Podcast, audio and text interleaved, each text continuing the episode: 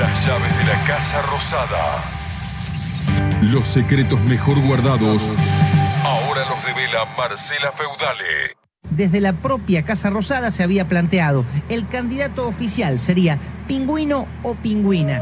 Recientemente el presidente ya daba señales de la dualidad en su sucesión. Si uno es presidente o primera dama o primer caballero, como dice no importa. Lo importante es que la Argentina siga a fondo en el proceso de cambio que tenemos que llevar adelante. Luego de varios meses de suspenso entre ir por la reelección o nombrar una sucesora, Néstor Carlos Kirchner finalmente eligió a su esposa Cristina Fernández para continuar el proyecto político que iniciado en 2003 entre numerosas dificultades, había logrado no solo proseguir y culminar, sino además mejorar algunas condiciones de vida del país. El descenso de la tasa de desocupación, el mejoramiento de la capacidad de consumo y la calidad de vida de las clases medias y el progresivo desendeudamiento con los órganos financieros multilaterales permitieron estabilizar el rumbo de un país que apenas cuatro años antes parecía desorientado y en ese contexto el gobierno de Kirchner concurría a su primera prueba electoral con el objetivo de lograr profundizar el modelo confrontativo latinoamericanista, progresista e inclusivo que ya los principales medios de comunicación comenzaban a llamar el kirchnerismo. Ya llegamos a Balcarce 50. ¿Estás preparado? Marcela Feudale tiene las llaves de la Casa Rosada y abre las puertas para que ingresemos juntos.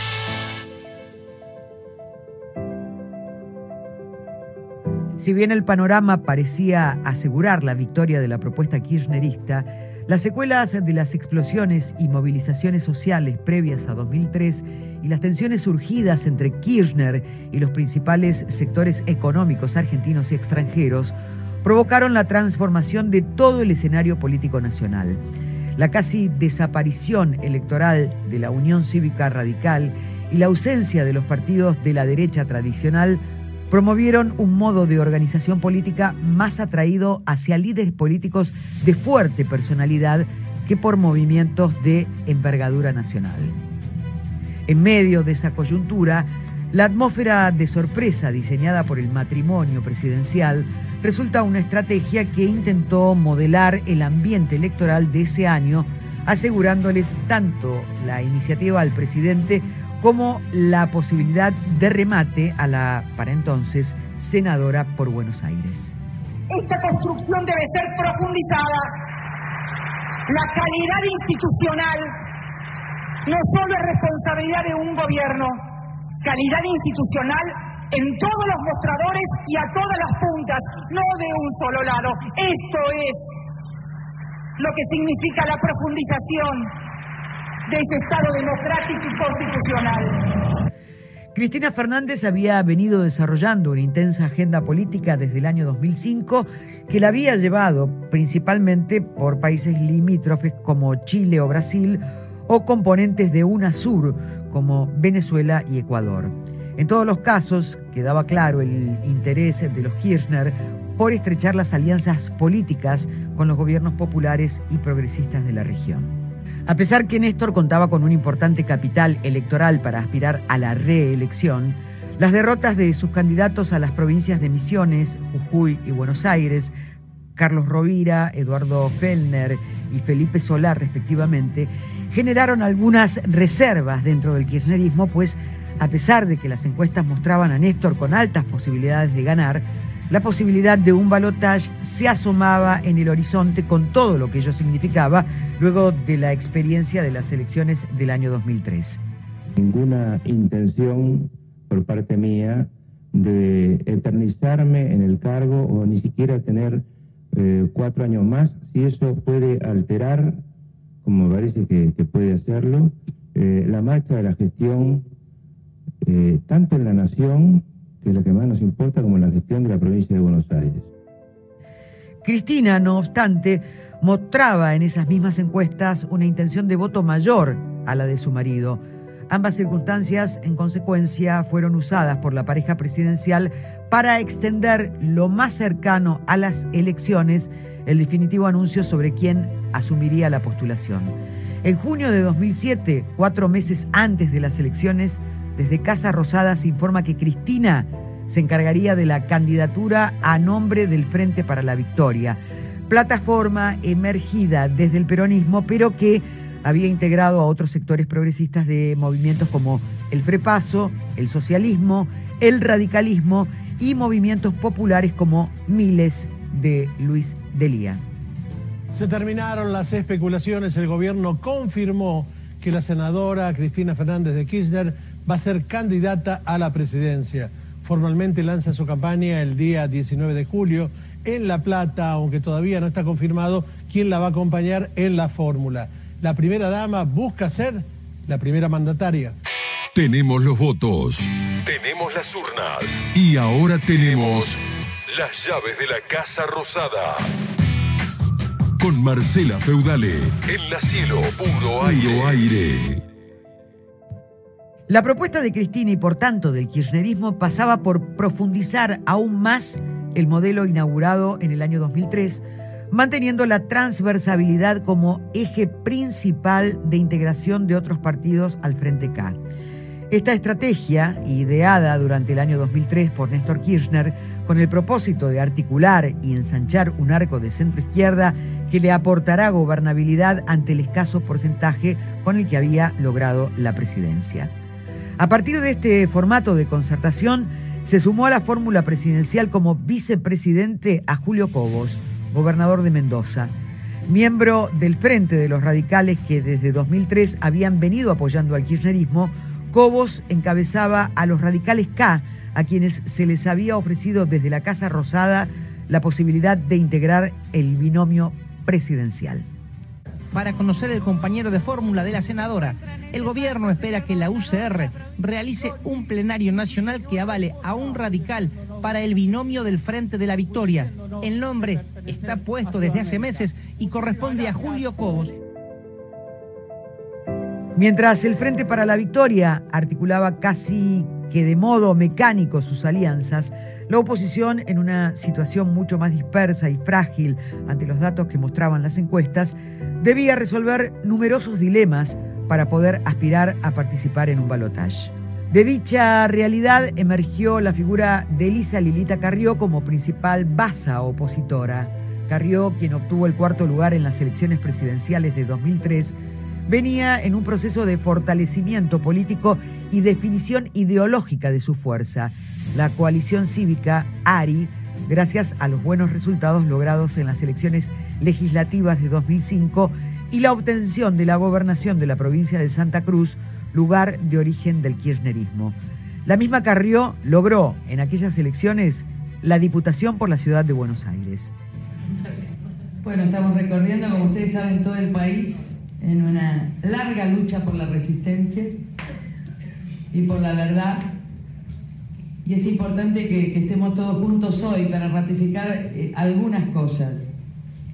En primer lugar, lo que todos tenemos que tener en claro es que esta es una causa que está más allá de la coyuntura electoral. Como consecuencia de este proceso, Carrió intentó ir acordando un pragmático sistema de alianzas políticas con una enorme cantidad y diversidad de fuerzas políticas, desde el liberal Recrear de Ricardo López Murphy hasta el Partido Socialista Santafesino conformaban un surtido arco ideológico del que también formaban parte sectores del radicalismo dejados huérfanos luego del colapso del gobierno de la Alianza en 2001 y una incipiente coalición político-empresarial llamada PRO, la cual había logrado un actor político gracias a la victoria de Mauricio Macri como jefe de gobierno en la ciudad de Buenos Aires. López Murphy dijo que a usted la apoya o le da los votos. ¿Usted se los daría a él en caso contrario? La verdad es que la que está en balotaje soy yo. La compleja negociación llevada a cabo por la coalición cívica, lejos de reunir a la oposición en una sola plataforma, produjo fuertes tensiones entre cada uno de los sectores. Así, Ricardo López Murphy se vio prontamente desplazado de su aspiración de ubicarse como vicepresidente de Carrió. Esta última, no obstante, pactó con Rubén Giustiniani, presidente del Partido Socialista de Santa Fe, como su acompañante en la fórmula presidencial y le permitió a la coalición cívica mantener su prolongación federal. Ya somos muchos los que queremos un presidente que nos responda y no uno que nos mande. Los que creemos que la inseguridad se arregla con decisión política y no con alarmas y candados. Los que preferimos la verdad en lugar de lindos discursos. Los que creemos que el éxito personal no sirve de nada si no somos exitosos como sociedad. Somos muchos los que queremos pensar en los próximos 50 años y no en los próximos dos o tres. Somos muchos los que pensamos que nada está decidido y que todo está por decidirse.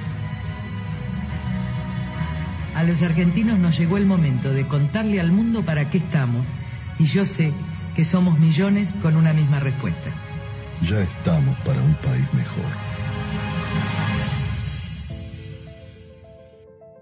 La otra opción de oposición política trató de ubicarse más en el centro del escenario electoral y cercana a las clases medias urbanas, promovida por el peronista Roberto Labaña y el radical Gerardo Morales Solá, quienes conformaron una, una nación avanzada que mostró a los dos principales disidentes de cada uno de esos partidos, aunque ya para entonces el kirchnerismo había atomizado políticamente a ambas fuerzas.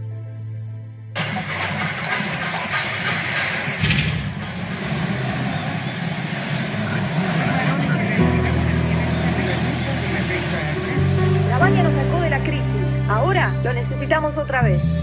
Hoy tengo un plan y el equipo para reducir la pobreza y para que tengamos más seguridad y mejores empleos. Argentina tiene con qué. Plan Lavania. Las llaves de la Casa Rosada. Los secretos mejor guardados. Ahora los devela Marcela Feudale. Luego de su separación en 1997, la banda Soda Stereo decidió realizar una gira de reunión que lo llevó por todo el continente americano en el último trimestre de 2007. Soda Stereo inició el recorrido en la ciudad de Buenos Aires y desde ahí pasó a Perú, Colombia, Venezuela, Chile, México, Panamá y algunas ciudades de los Estados Unidos, logrando en casi todas colgar el cartel de agotado en las boleterías.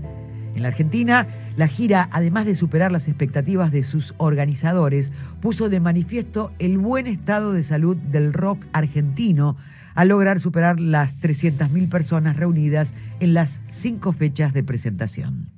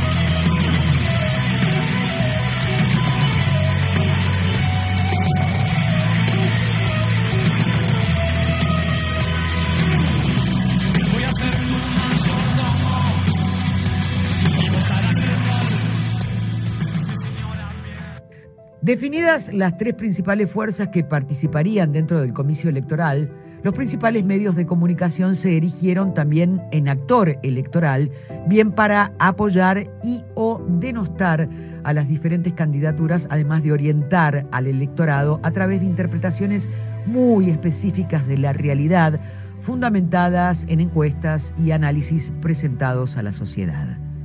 A partir de ese principio comenzaron a propagarse estudios dirigidos a analizar la imagen positiva o negativa de cada candidato en un contexto fuertemente politizado luego de 2001 y polarizado a partir de la presidencia de Néstor Carlos Kirchner, quien orientó su campaña hacia un marco de ideologización al presentar a Cristina como la principal representante argentina de la vertiente centro-izquierda sudamericana. Los éxitos sociales, políticos y económicos logrados durante la primera década del siglo XXI por los proyectos progresistas en Venezuela, Brasil y Ecuador funcionaron como principales bases dentro de ese proceso. Era Néstor, eh, un buen conspirador. Estábamos en Mar del Plata. El plan era enterrar el Alca. Pero éramos un grupito como mosqueteros, como tres mosqueteros contra, contra un batallón. El batallón aquel que venía lo dirigía George Bush. Y nosotros éramos tres, cuatro, no pasábamos de cinco. Es decir, Néstor, Lula, Tabaré, el paraguayo Nicanor, apoyando allí, y yo. Teníamos que parar el Alca y enterrarlo en Mar del Plata. Y la batalla fue muy dura, ocho horas de batalla. Y hay un momento en que Néstor me dice, Hugo, ven acá, cuando yo necesite que alguien hable y vamos a, vamos a derrotar a esta gente por cansancio. Le, vamos, le digo, cuenta conmigo. Y aquí no nos vamos hasta que no los derrotemos. Al Bush y, su, y su gente. ¿eh? Todos los presidentes, casi todos, menos nosotros aquí. Y me dice, cuando yo necesite que tú hables y hables y hables para cansarlo, te doy la palabra sin que tú la pidas. Le dije, trato hecho. Me la dio como tres veces. ¿Tienen la palabra el presidente de Venezuela? Yo, ajá. Y yo habla y habla. Media hora, una hora. Como yo hablaba, Bush se paraba.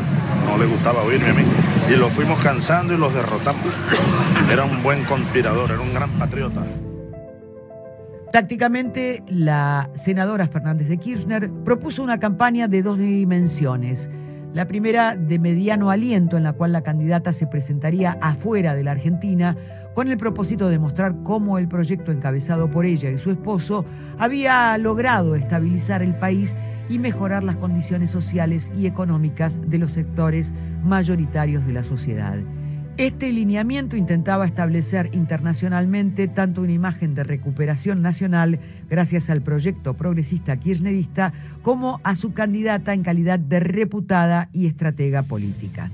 La segunda iniciativa de la campaña resultó más intensa y estaba dirigida al fuero nacional, un impacto más corto, preciso y cercano a la fecha de la elección que propondría un periplo por las principales ciudades del país.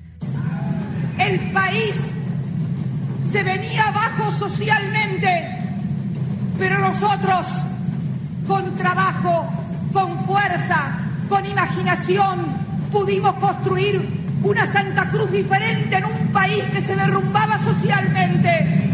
Pusimos a Santa Cruz en el mapa. En un país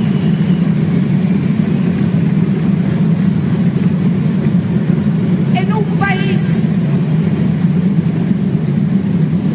con altas tasas de desocupación, Santa Cruz lideraba todo el concierto nacional con una baja que jamás superó siquiera el 5% aquí en esta provincia.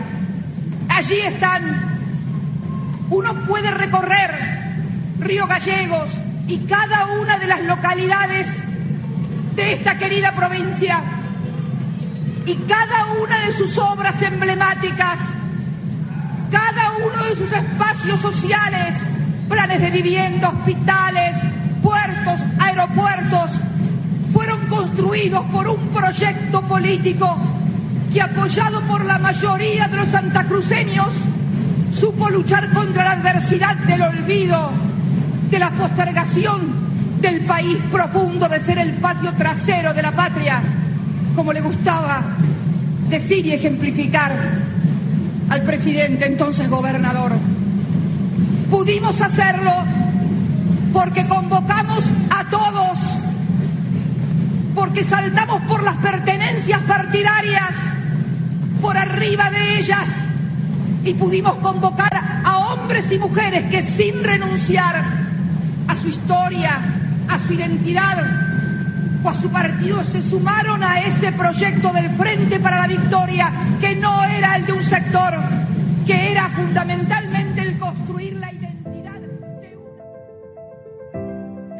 contrapartida a la estrategia de la campaña de Cristina Fernández, la oposición se propuso como objetivo poder lograr una cantidad de votos que le asegurara la participación de un balotaje, por lo que centró su táctica en desmontar la imagen positiva del gobierno a través de la presentación de casos de corrupción administrativa de algunos de sus funcionarios o investigaciones periodísticas realizadas por principalísimos medios de comunicación adversarios al proyecto político del Frente para la Victoria. La elección se va polarizando entre la candidata oficialista y nosotros. El interior está muy, muy bien, las grandes capitales muy bien, así que pedimos a la gente que se inscriba para ser fiscal, que controle eh, que nos ayude a controlar el voto porque hoy estamos haciendo una elección espectacular. En razón de ello, durante las vísperas de las elecciones comenzaron a sucederse distintos casos como el caso de la valija de Antonini Wilson o el caso Felice. La campaña en ese sentido se direccionó a mostrar dos proyectos históricos de país opuestos entre sí. Estos dos modelos antagonistas dirimieron no solo el control político del país, sino además social y económico, empezando a evidenciar y endurecer conflictos postergados dentro de la sociedad argentina. Ya llegamos a Balcarce 50. ¿Estás preparado? Marcela Feudale tiene las llaves de la Casa Rosada y abre las puertas para que ingresemos juntos. Hacía casi un siglo que esto no pasaba, pero un 9 de julio de 2007 nevó en la Argentina. La ciudad de Buenos Aires y otras ciudades adyacentes fueron testigos de la única nevada registrada en el país durante el transcurso del siglo XXI. Inesperada y curiosa por su singularidad, muchas ciudades se vistieron de blanco y permitió a la gente salir a hacer algo impensado, jugar en la nieve sin tener que salir de la misma provincia de Buenos Aires. A usted le pasó, cuando vio que nevaba, tuvo esa brisa de incredulidad y miró de nuevo, pero sí era nieve y en Buenos Aires. La pregunta es, ¿por qué se produjo este fenómeno que esperó 89 años, pero también sí puede volver a suceder? Nos acompaña Jorge Leis, director operativo del Meteorológico. Estamos en sus manos. ¿Puede volver a nevar en Buenos Aires? Bueno, es una excelente pregunta realmente. Eh, acá, para que pudiera nevar en Buenos Aires, básicamente hubo dos factores principales. Por un lado, una entrada de aire muy frío en niveles medios de la atmósfera, que hizo que la masa de aire pudiera ascender, saturar formar copos de nieve alrededor de mil metros de altura cosa que en invierno es bastante habitual, en contra de lo que la gente cree. ¿Es cierto, Jorge, que ustedes tenían un poco en sus, en sus aparatos este fenómeno, pero que no lo anticiparon porque no podían creer que ocurriera realmente? Bueno, efectivamente nuestro modelo de predicción daba la posibilidad de formación de nieve. El problema es que uno puede garantizar que se formen copos de nieve a una determinada altura. Lo que es muy difícil de prever es que ese copo de nieve llegue al suelo sin fundirse dado el efecto de isla de calor que tiene la ciudad de Buenos Aires. ¿Esto tiene que ver con el calentamiento global, Jorge? Eh, mucha gente me preguntó eso, en realidad no tiene nada que ver. El calentamiento global es un fenómeno muy gradual, eh, con situaciones eh, lentas, donde se produce un, un aumento en las temperaturas mínimas, que son cada vez más altas. Paulatinamente se va observando eso. En cambio, acá se trató de una situación sinóptica particular, una situación meteorológica donde hubo una entrada de aire frío en niveles medios de la atmósfera, una entrada de aire frío en niveles de superficie que hizo que el copo de nieve que se formó a mil metros de altura pueda llegar al piso sin fundirse. La última cortita, Jorge, eh, ¿puede haber otra ola polar aparte de esta a partir del 20 de julio, como se está diciendo? A pesar que durante esta campaña se originaron y agravaron las mayores tensiones que se seguirían presentando a lo largo de las siguientes dos décadas, la elección de 2007 no supuso sorpresas ni en sus resultados ni en las posibilidades. Cristina Fernández de Kirchner y Julio Cobos obtuvieron la victoria por un 44,80% ante el 22,90% logrado por Lilita Carrió y Rubén Giustiniane, dándole al proyecto kirchnerista su primera gran victoria de entidad. La diferencia de la victoria daba además un respaldo político y social frente al primer gran pulso sostenido con el emergente factor mediático tomado por el kirchnerismo como rival ante la ausencia de otras fuerzas políticas mejor definidas y sostenidas.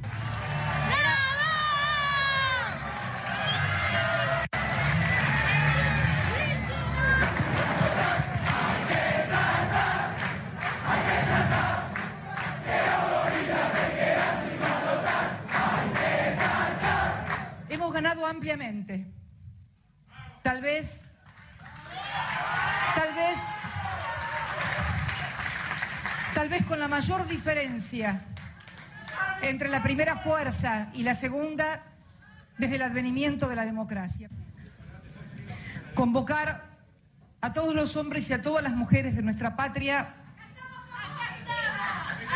a los que nos han votado, a las que no lo han hecho, a todos los argentinos. El hombre que hoy me acompaña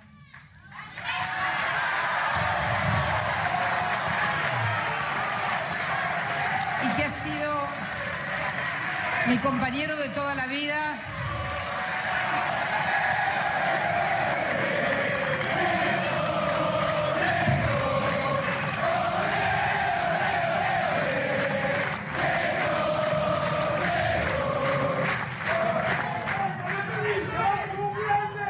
Sido el compañero de toda mi vida, le tocó asumir la presidencia de la República en circunstancias muy diferentes a la que hoy tenemos los argentinos.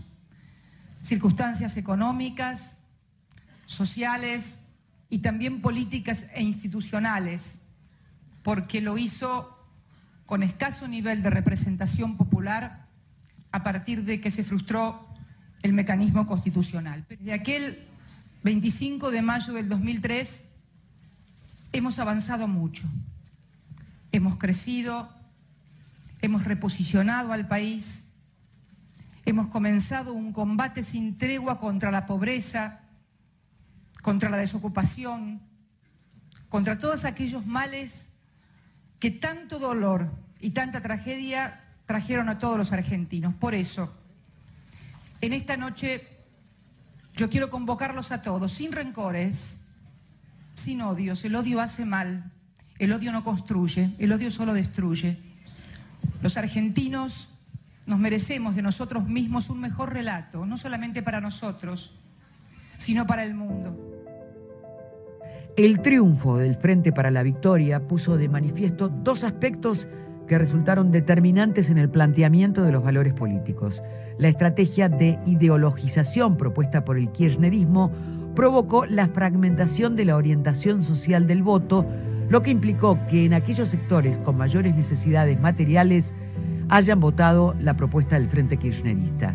El otro fenómeno resultante fue la emancipación generacional de la dirigencia política justicialista, pues el resultado desvinculó a los dirigentes kirchneristas de las tradicionales formas de articulación político-territorial.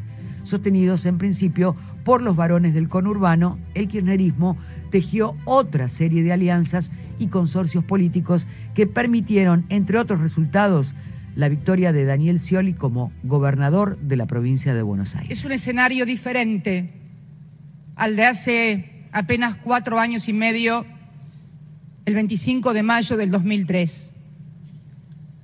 El presidente que está sentado a mi izquierda, junto a todos los argentinos, cambió en estos cuatro años y medio ese escenario que teníamos aquel 25 de mayo. Lo hizo en nombre de sus convicciones, que son las mías y las de muchísimos argentinos que siempre creímos en el país y en sus hombres y en sus mujeres, en el pueblo y en la nación. Palabras que tal vez en tiempos de la globalización no suenen bien o suenen raro al menos, pero a poco de conocer a los países con más desarrollo económico y social e indagar en las claves de su crecimiento y su desarrollo, uno puede encontrar en la defensa irrestricta de sus propios intereses como estados y sociedades la clave de ese avance, la clave de ese desarrollo. Las llaves de la Casa Rosada. Con Marcela Feudale.